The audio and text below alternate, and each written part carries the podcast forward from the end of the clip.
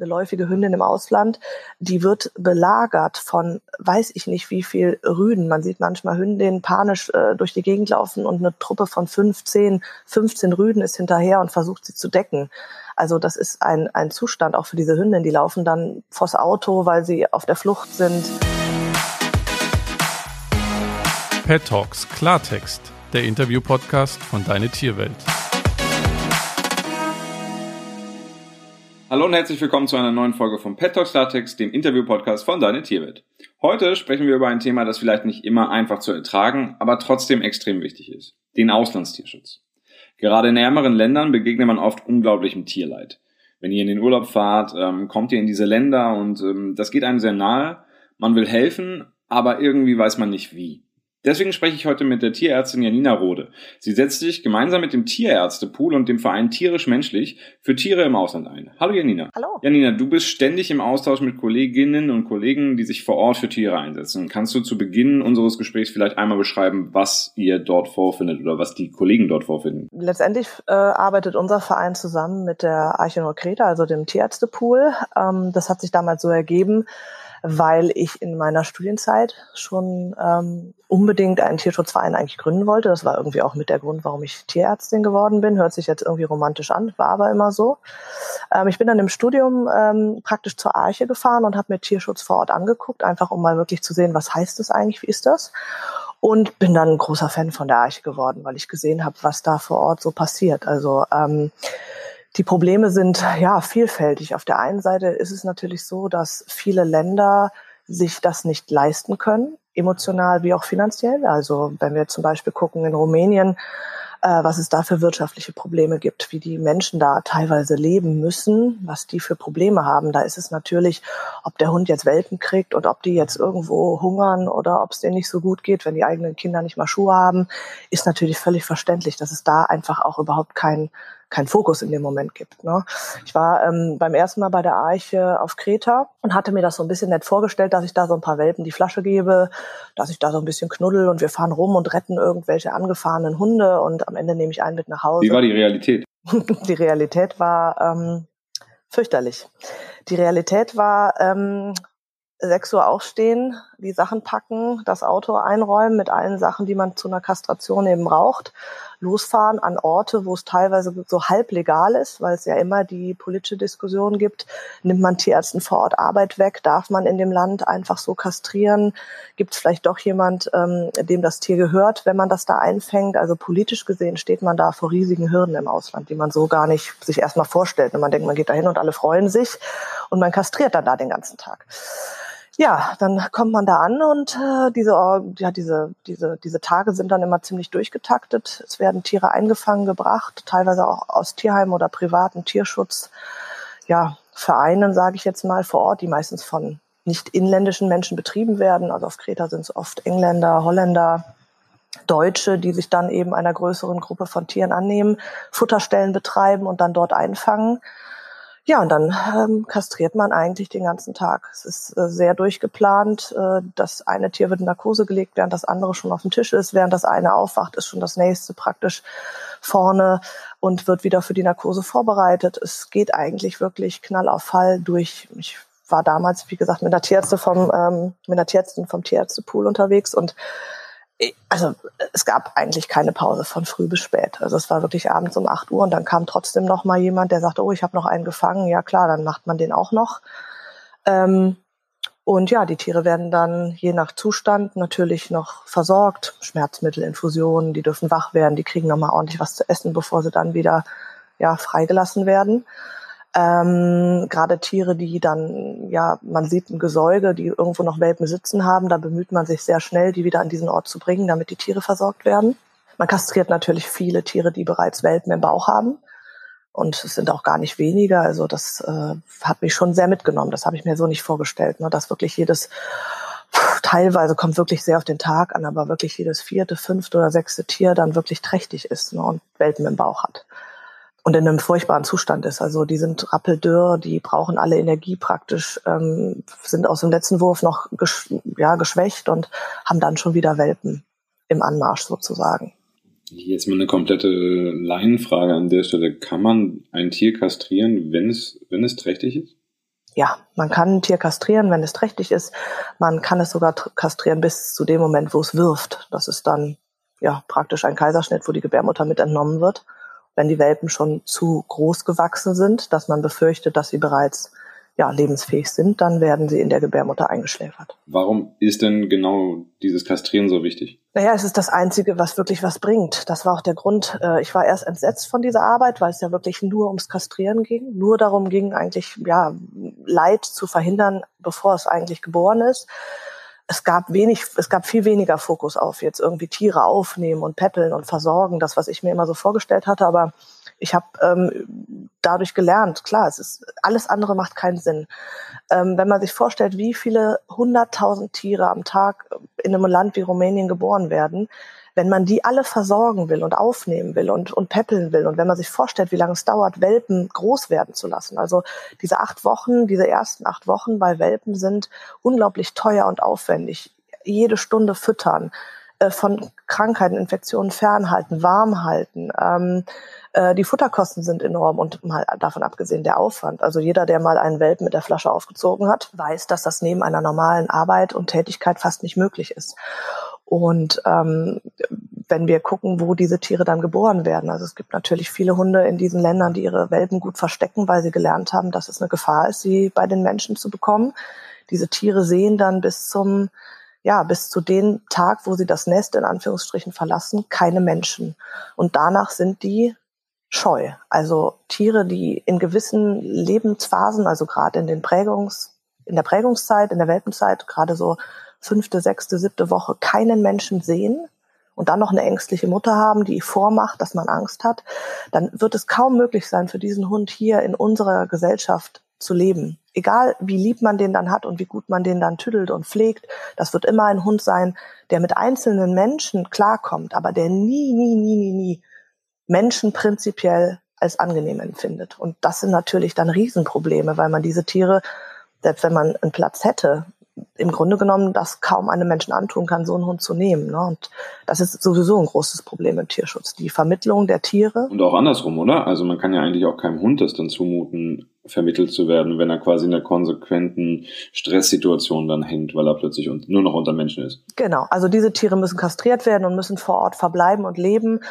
Ähm, das ist auf jeden Fall richtig, aber prinzipiell ist es ja auch so, man muss sich mal vorstellen, wenn man das sieht, und das habe ich mir auch nicht so vorgestellt, eine läufige Hündin im Ausland, die wird belagert von weiß ich nicht wie viel Rüden. Man sieht manchmal Hündinnen panisch äh, durch die Gegend laufen und eine Truppe von 15, 15 Rüden ist hinterher und versucht sie zu decken.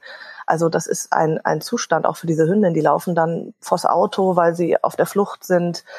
Ähm, es gibt schwere Beißereien, all diese Sachen. Also Hündinnen, die da kastriert werden und danach dann in Anführungsstrichen ein einfacheres Leben auf der Straße haben, nicht mehr den Druck haben, die Welpen hochzuziehen. Und da muss man sich mal überlegen, äh, jemand, der eine Hündin, die säugt, mal betreut hat, weiß, die braucht höhere Kalorien, besseres Futter, viel Kalzium, damit auch alles gut geht, damit sie das schafft, damit sie nicht so abnimmt.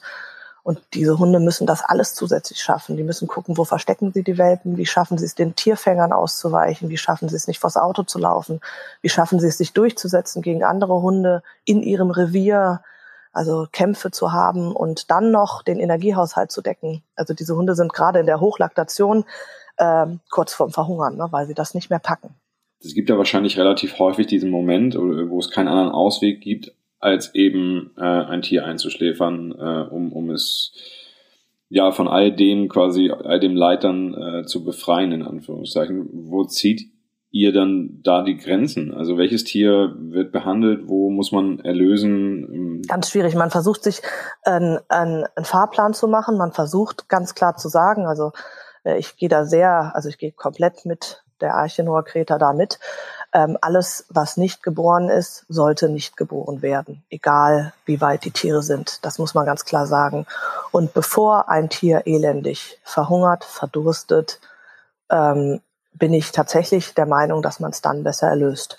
Das ähm, hört sich natürlich unglaublich hart an und das ist auch unglaublich hart. Also statt Welpen zu peppeln, wurden dann Welpen in der Gebärmutter eingeschläfert. Ähm, ja, man versucht, diesen, diesen Weg zu gehen, dass man sagt, alles, was nicht geboren ist, wird nicht geboren. Punkt. Und das irgendwo muss man einen Punkt machen. Ähm, das wird natürlich leichter, wenn man dieses unglaubliche Leid sieht, wenn man mal wirklich eine Gruppe von Hunden findet, äh, die vergiftet wurden, die da liegen und ja, sich zu Tode quälen. Oder wenn man sieht, wie diese Welpen dann teilweise, die Mutter wird eingefangen, die Welpen sind ohne Schutz, laufen dann einfach ja, verwirrt über die Straße, werden einer nach dem anderen überfahren was auch immer. Also da könnte man unendlich drüber sprechen, was man da zu sehen bekommt oder werden ausgesetzt. Ne? In vielen Ländern ist es so, dass die Leute, ja, sie haben nicht das Wissen, sie haben nicht die Möglichkeiten, weder finanziell, aber auch nicht empathisch. Also Empathie muss man ja auch irgendwo herbekommen, Tieren gegenüber. Ähm, und die nehmen dann die Welpen weg nach einer Zeit und setzen sie dann mit einem Karton und ein bisschen Trockenfutter irgendwo aus. In Griechenland, ja, verdursten sie dann relativ schnell, wo es warm ist. In Rumänien vielleicht erfrieren sie dann eher.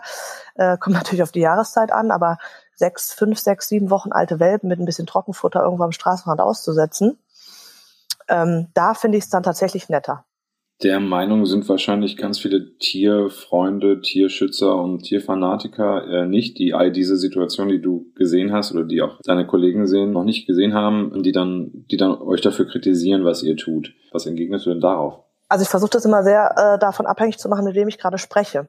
Also immer wenn man im Tierschutz tätig ist, hat man mit unendlich vielen Vorteilen zu tun. Auf der einen Seite kommen gerne Sätze wie, pff, naja, also der klassische Satz ist ja immer, äh, aber es gibt ja auch Hund Kinder, die äh, ähm, Hunger haben, äh, warum kümmert man sich um Tiere? Dann gibt es äh, Sachen wie, äh, warum äh, kümmert ihr euch um Auslandstiere? In Deutschland gibt es genug Tiere.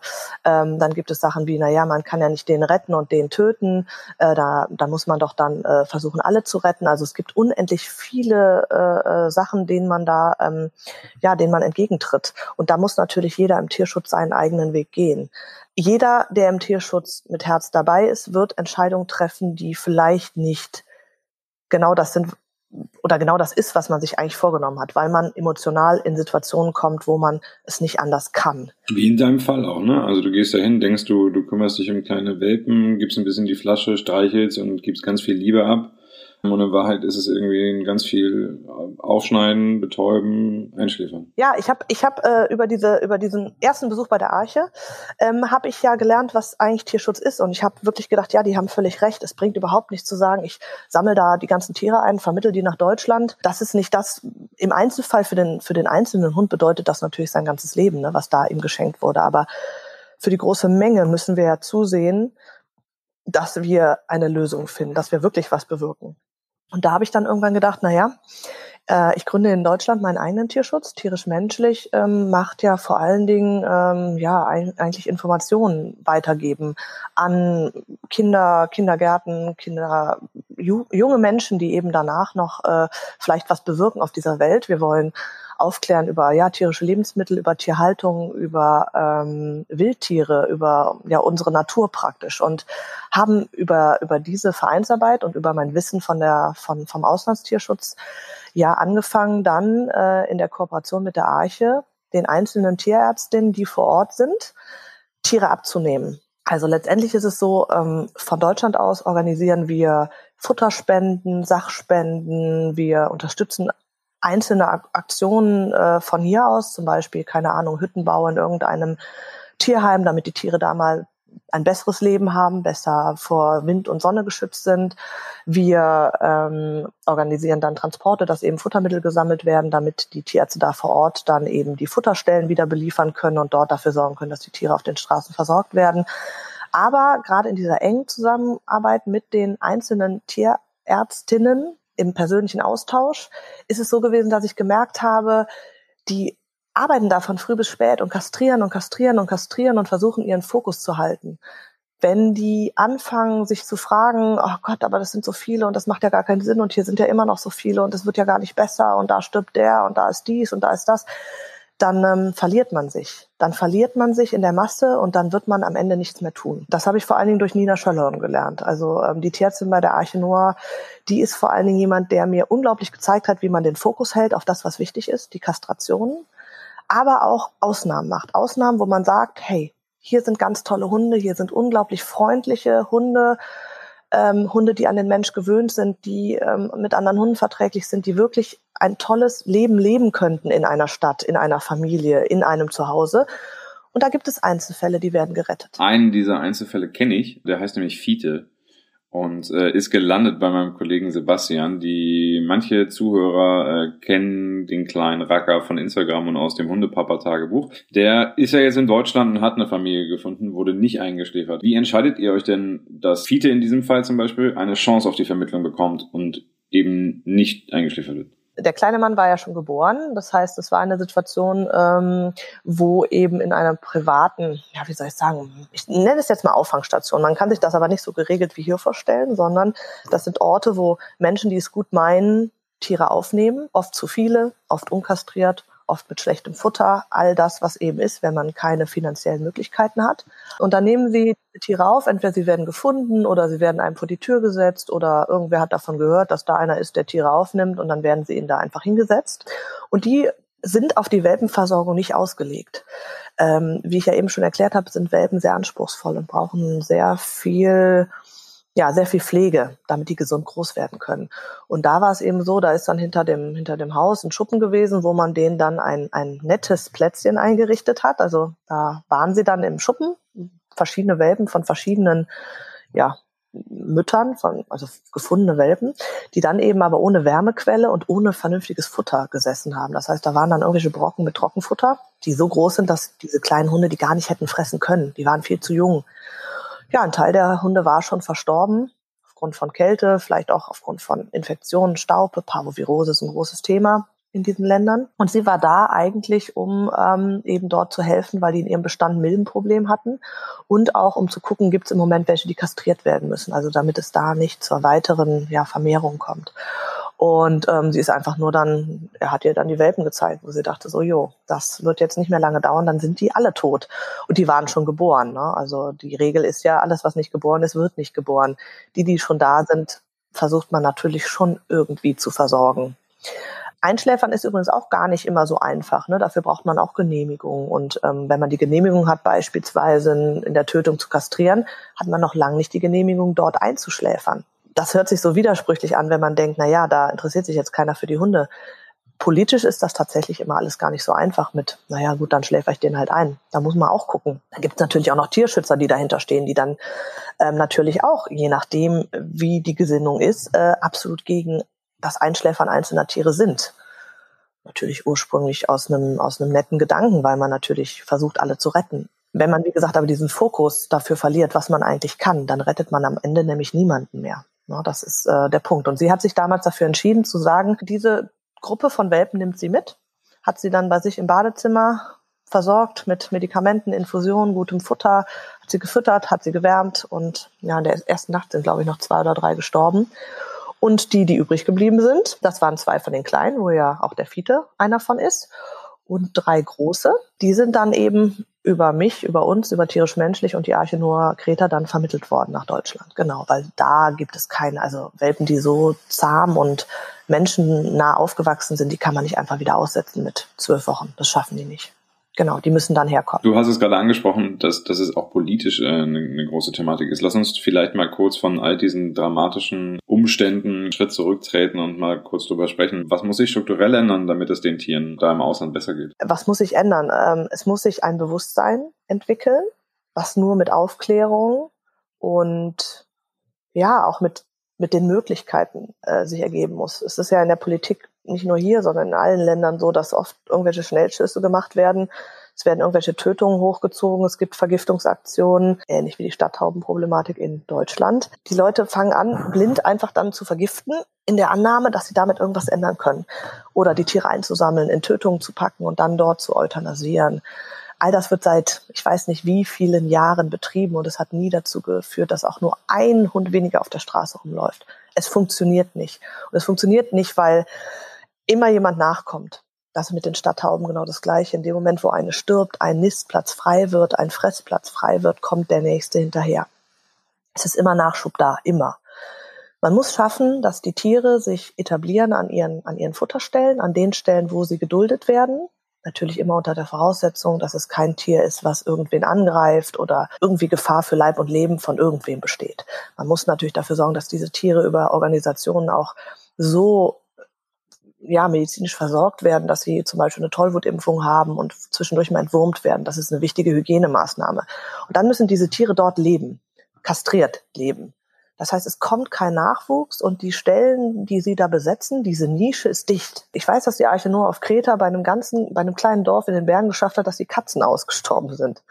Die mussten dann tatsächlich Katzen nachliefern, kastrierte natürlich, weil die sagten, so ganz ohne Katzen ist es auch blöd. Wir brauchen ja auch irgendwen, der die Mäuse jagt. Also man kann Bestände durch Kastration wahnsinnig minimieren. In Deutschland versucht man das ja mit diesen Schlägen, äh, bei Tauben zum Beispiel, wo man sagt, ne, da werden die gefüttert, da werden die versorgt, da werden die Eier ausgetauscht. Das heißt, es kommt keiner hinterher. Und das ist bewiesen das Einzige, was funktioniert. Und das muss in die Köpfe der Leute, dass sie verstehen, dass das der einzige Weg ist, um wirklich diese Masse von Tieren zu verhindern. In Deutschland ist ja gar nicht so lang, dass jetzt tatsächlich auch mal in Köln und in vielen anderen Städten ähm, Katzen kastriert werden müssen, wenn sie das Haus verlassen dürfen. Macht man sich so keine Gedanken, aber wir haben auch in Deutschland ein Problem mit Streunerkatzen, die ohne Versorgung unter nicht so schönen Bedingungen teilweise ähm, sich durchschlagen müssen. Alles verwilderte Haustiere. All diese Tiere, ob es Stadttauben sind, ob es Hunde sind, Katzen sind, all diese Tiere haben nie selber gewählt, draußen zu leben. Sie wurden von uns ja produziert, haben sich vermehren lassen und wurden dann praktisch ja sind auf sich alleine gestellt und haben sich natürlich auch ja, die Schlausten und die Besten schaffen dann immer wieder auch Würfe zu kriegen und diese durchzubringen. Klar, immer nicht alles, sterben viele, aber ein, zwei aus den Würfen kommen durch. Und die haben innerhalb von kürzester Zeit wieder Junge. Das ist dann wie so ein, wie so ein Schneeballsystem, ne? Ein riesiges Schneeballsystem. Und die sind schlau und die sind selektiert auf dieses Leben. Die sind darauf selektiert, den Menschen teilweise aus dem Weg zu gehen. Die sind darauf selektiert, von dem Müll der Menschen zu leben. Und ähm, selbst wenn man ihnen das Futter wegnimmt, dieses, ähm, was wird jetzt immer gesagt zu der Corona-Krise, keine Ahnung, man soll die Tauben nicht füttern, weil wenn die hungern, kriegen die ja keinen Nachwuchs mehr. Das stimmt nicht. Wir haben Tiere darauf selektiert, Welpen oder Jungtiere zu bekommen, auch wenn sie hungrig sind. Wir wollen ja in unserer Tierzucht immer, dass äh, die Weiterentwicklung, also das junge Kriegen immer wichtig ist. Wir wollen ja, egal, egal wie schlecht es Hühnern geht, wir wollen, dass sie jeden Tag ein Ei legen. Also all diese Geschichten, das wurde ja immer gefördert. Und äh, das ist auch so bei, bei äh, Brieftauben. Ne? Früher wurden ja auch Taubeneier gegessen oder im Krieg wurden ja auch Tauben gegessen und die sollten sich natürlich trotzdem fortpflanzen, auch wenn die nicht viel Futter haben. Äh, diese natürliche Selektion gibt es bei unseren Haustieren nicht. Janina, um vielleicht nicht ganz so negativ zu enden, was, was können denn all die Menschen tun, die gerade mit äh, Pipi in den Augen und Kopfhörern diesen Podcast hören, um euch und die Tiere in Rumänien, Ungarn, Griechenland und all den anderen Ländern irgendwie zu unterstützen? Jeder kann was tun. Das ist ja die ganz wichtige Message eigentlich, dass jeder was tun kann. Jeder sollte sehr überlegt daran gehen an das Thema äh, und sich nicht leiten lassen von den den ganzen Vorurteilen. Es gibt ganz viele ja, Vereine, die es zwar gut meinen, aber es dann nicht gut tun. Alle natürlich nicht mit der bösen Absicht, aber es gibt sehr viele gute Vereine. Wie gesagt, seit Jahren besuche ich die Arche Nordkreta und gucke mir die Arbeit an. Spenden ist immer eine Option. Das ist immer was. Klar, das ist natürlich immer dieses Einfache. Man weiß ja nie, ob das Geld ankommt. Ich persönlich habe die Arche mehrfach begleitet und arbeite ja wirklich telefoniere teilweise ja einmal wöchentlich äh, mit den Tierärztinnen und bespreche Fälle und bekomme mit, was die da leisten. Also das ist was, wo man wirklich was tun kann. Und wenn man nur sagt, ich mache einen Dauerauftrag für fünf Euro im Monat, wenn das tausend Leute machen, dann ist das eine unglaubliche Summe, die zusammenkommt, um eben dort Tiere kastrieren zu können. Und das Schöne ist ja, ähm, dass wir die Möglichkeit haben, beispielsweise auch zu sagen, hey, vielleicht brauche ich nicht zum Züchter gehen, vielleicht nehme ich einen Hund aus dem Tierschutz auf. Und da muss man sich gut informieren, da gebe ich auch allen recht. Tierisch-menschlich rettet ja auch deutsche Tiere aus deutschen Kliniken, für die keine, ja, für die keiner sich mehr interessiert, die eingeschläfert werden sollen, weil sie nicht behandelt werden sollen oder können oder was auch immer. Ähm, aber ich habe für mich beschlossen, ich kann mich nicht festlegen darauf, nur deutsche Tiere zu machen, weil jedes Lebewesen ja ein Recht hat auf, ähm, auf Hilfe. Und ich möchte mich nicht festlegen. Und wenn ich in den einzelnen Fällen ähm, schwer verletzte Tiere beispielsweise von der Arche Noah Kreta aufnehme, um die dann eben bei uns im Wettzentrum Köln operieren zu lassen ähm, und medizinisch wieder hochpeppel und die dann in ein schönes Zuhause gehe, dann ist es natürlich, der Vorwurf kommt immer, viel Geld für ein, ich sag mal, kaputtes oder krankes Tier. Davon könnte man natürlich viel sinnvoller Kastration bezahlen. Da gebe ich allen recht, das ist richtig. Aber der Punkt ist ja folgendes. Ähm, man kann nicht stumpf, wirtschaftlich und schlau handeln, wenn Emotionen im Spiel sind. Und wenn Emotionen im Spiel sind, also wenn man keine Emotionen hätte für diese Tiere, dann würde man nicht in Rumänien stehen und den ganzen Tag kastrieren. Also man hat da Besseres zu tun und man wird auch nicht reich. Ähm, das kann ich auch mit Nachdruck sagen. Aber diese Einzeltiere, wo jemand davor steht und sagt, hier, ich habe jetzt keine Ahnung, einen mittelalten Hund gefunden nach einem Autounfall, der hat das Bein gebrochen, da hat er irgendwelche Verletzungen, ist Haut und Knochen. Ähm, natürlich wäre es unglaublich einfach, den einzuschläfern. Es wäre vielleicht auch wirtschaftlich sinnvoll. Auch im Sinne des Tierschutzes, wenn wir jetzt sagen, ähm, und das ist ja die Diskussion, wenn wir jetzt sagen, hey Mensch, ähm, wir können ja für 5000 Euro, was weiß ich, ähm, keine Ahnung, 10.000 Tiere kastrieren, ähm, dann, ähm, ich habe jetzt einfach nur irgendwelche Zahlen gesagt, dann ist es natürlich so, wenn wir dann 5.000 Euro ausgeben für vier Tiere oder fünf Tiere oder zehn Tiere, die wir dann retten, damit die nach Deutschland kommen und dann da wieder hergestellt werden, ist das ja auch im Sinne des Tierschutzes eigentlich Quatsch. Weil wir wollen ja, dass keine mehr auf die Welt kommen, die dann eben ein Problem haben. Ja, aber im Sinne des, der Tierliebe und des, des, des einzelnen Tierlebens irgendwie ist es ja durchaus schon nachvollziehbar. Also emotional ist es doch auch einfach nachvollziehbar. Genau, aber diesen Spagat zu machen zwischen, ich kann nicht jeden hier einsammeln und retten und nach Deutschland äh, schicken und die Scheuen auch noch irgendwo auf Stellen bringen, wo sie dann vielleicht irgendwie noch äh, versucht werden zu integrieren und so weiter und so weiter oder sogar aggressive Tiere, die wirklich nichts mit dem Menschen zu tun haben wollen, die aufgrund ihrer schlimmen Erfahrungen einfach sehr schwierig zu vermitteln sind, dass man die eben da lässt. Also man muss sich ja vorstellen, äh, man geht durch so eine Tötung. Ich habe es äh, persönlich noch nicht getan. Ich das ist was, was ich tatsächlich ähm, noch nicht geschafft habe, ähm, was die Tierärzte da vor Ort aber machen. Die gehen durch eine Tötung, kastrieren dort Tiere, die praktisch wieder nach draußen könnten, weil sie zum Beispiel Besitzer haben und suchen dann aus, hey, da ist ein ganz netter, den, der kommt raus, der kommt raus, der kommt raus, der kommt raus. So, und die anderen bleiben da und die anderen sterben, werden getötet. Ähm, das ist so unglaublich, unglaublich schwierig und so unglaublich hart, dass ich finde, dass all diesen ähm, Kämpfern es zusteht, zwischendurch sich mal einzelne Tiere rauszusuchen und zu sagen, so, der ist so lieb, so nett, so ein klasse Tierchen, das könnte eine Familie sehr glücklich machen, dem geben wir die Chance und für den geben wir jetzt Geld aus, was vielleicht nicht immer das Sinnvollste ist. Ne? Und da stehen wir dann, da steht dann tierisch-menschlich und sagt, pass auf, wenn du da einen hast, den du gerne, oder wie jetzt von eurem Kollegen, der Hund, ähm, das ist ein gesunder, ähm, gut gelaunter, toller Welpe, der im, ja, der hatte einen schweren Start, aber der ist ja danach bei Nina aufgewachsen. Der hat keine Probleme mit anderen Menschen, der hat keine Probleme mit Hunden. Ich meine, da kann der Kollege wahrscheinlich selber noch viel drüber erzählen oder es gibt ja sogar. Tut er, tut er täglich und er schreibt auch äh, wöchentlich drüber. Ja, der, der steht ja einem Züchterhund in nichts nach, was die, was, was, was seine Energie oder was seine Intelligenz anbelangt, da ist er wahrscheinlich sogar noch weit voraus, weil er ja selektiert wurde auf, ähm,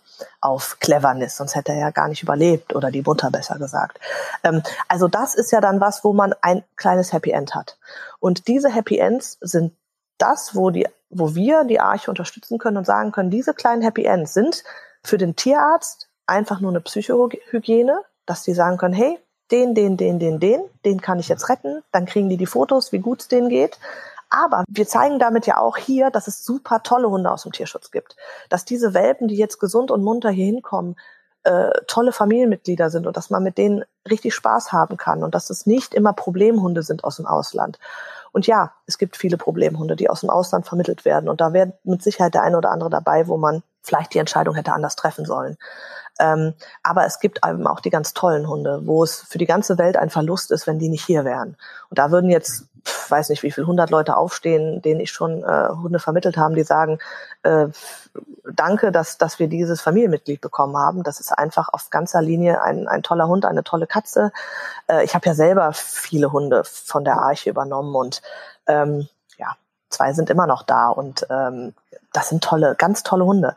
Und ich glaube, das ist dieses, dieses Happy End und ähm, dieses Schöne daran, so einen Hund zu sehen, der es wirklich richtig schlecht hatte, der wirklich immer nur gekämpft hat, der dann einfach mal zur Ruhe kommt und ähm, unglaublich dankbar ist. Das ist, glaube ich, das, äh, ähm, wo man sagt, das ist das kleine Happy End an der Sache. Da kann sich jeder beteiligen. Jeder kann sich überlegen, hey, ich will zwar einen Welpen haben, weil ich, pff, keine Ahnung, ich habe kleine Kinder, ich mache mir Sorgen, dass er sonst nicht kinderverträglich ist.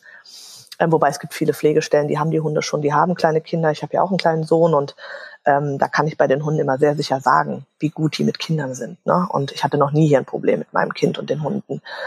Ähm, aber man kann ja auch Welpen. Man kann ja tatsächlich auch Welpen nehmen. Wichtig ist, dass man aufpasst, dass man nicht an ein Verein gerät unterm Deckmantel des Tierschutzes, der dann Welpen hierhin schafft, um die hier praktisch an den Mann zu bringen und sie wirklich im Ausland auch äh, entstehen lässt oder produziert in Anführungsstrichen. Ne?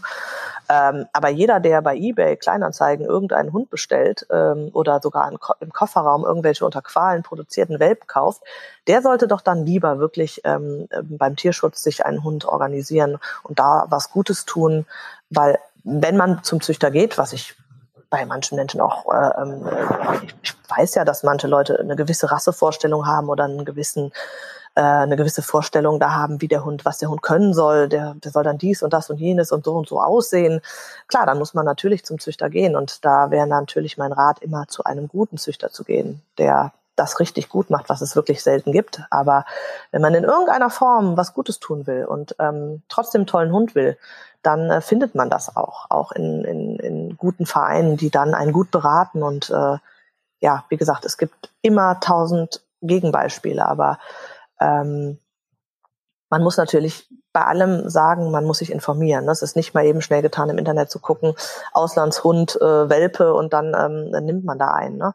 Und äh, das ist, glaube ich, sehr wichtig, dass man da gut hinterfragt, wo kommen die Welpen her, wie kommt es dazu, dass die jetzt äh, nach Deutschland kommen, von welchem Verein sind die da, wie haben die da gelebt, äh, sind das Hunde, die wirklich mit Mensch Kontakt hatten oder hat da jemand äh, Welpen ähm, aus dem Tierheim praktisch, die irgendwo gefunden wurden, ähm, in einem Alter von sechs, sieben, acht Wochen äh, praktisch äh, vermittelt, die vielleicht vorher keinen Kontakt hat mit Menschen. Ne? Also es ist schon ein Alarmzeichen, wenn ein Welpe ähm, wirklich scheu ist. Klar, Angst, weil er gerade gestresst ist, haben natürlich Welpen, aber richtig scheu sind Welpen nicht. Ne? Und das ist ein Alarmzeichen. Und da sollte man sich auf jeden Fall jemand suchen, der einen gut berät. Ihr da draußen habt es vielleicht gemerkt, die längste Folge, die Folge, wo ich am wenigsten reingequatscht habe, wo ich am wenigsten Sprechzeit hatte, weil es ein sehr bedrückendes Thema ist. Aber es war wichtig zu zeigen, warum es so wichtig ist, dass sich Menschen im Auslandstierschutz engagieren, was für harte Arbeit das ist und was jeder von euch da draußen tun kann, um Straßenhunde zu retten. Und darüber habe ich mit Janina Rohle gesprochen. Vielen Dank für deine Zeit, Janina. Ja, sehr gerne. Hat mich sehr gefreut, dass es euch interessiert. Ja, und ich würde sagen, wir machen einen kleinen Deal, ihr Lieben da draußen. Wir machen es so, wie Janina gesagt hat, und jeder von uns greift sich mal kurz ins Portemonnaie oder äh, Online-Banking-Tool und äh, überweist bitte mal fünf Euro an den Tierärztepool, weil wenn wir das alle machen, dann können wir was bewegen und können den Tieren helfen und vor allem eben auch den Menschen, die diese Kraft haben, da vor Ort diesen, diese unfassbar wichtige Aufgabe zu erfüllen. Und damit vielen Dank fürs Zuhören der bisher wahrscheinlich längsten Folge von Pet Talks Klartext. Es freut mich, dass ihr dabei gewesen seid. Äh, schreibt mir doch gerne mal, was ihr zum Thema denkt. Habt ihr vielleicht selber ein Tier aus dem Auslandstierschutz bei euch? Engagiert ihr euch im, im Tierschutz, im Auslandstierschutz? Erzählt mir davon. Gerne per Mail an felix.deine-tierwirt.de in der Deine Tierwirt Community bei Twitter, Facebook oder Instagram. Überall gerecht mich zu greifen. Und äh, ja, ich würde sagen, bis dahin bleibt ihr erstmal gesund und wir hören uns in zwei Wochen wieder wenn es wieder heißt, dass es eine neue Folge von Pet Talks Klartext, dem Interview-Podcast von Deine Tierpet gibt. Ihr merkt es, ich bin immer noch emotional. Deswegen Schluss aus, vorbei. Bis zum nächsten Mal.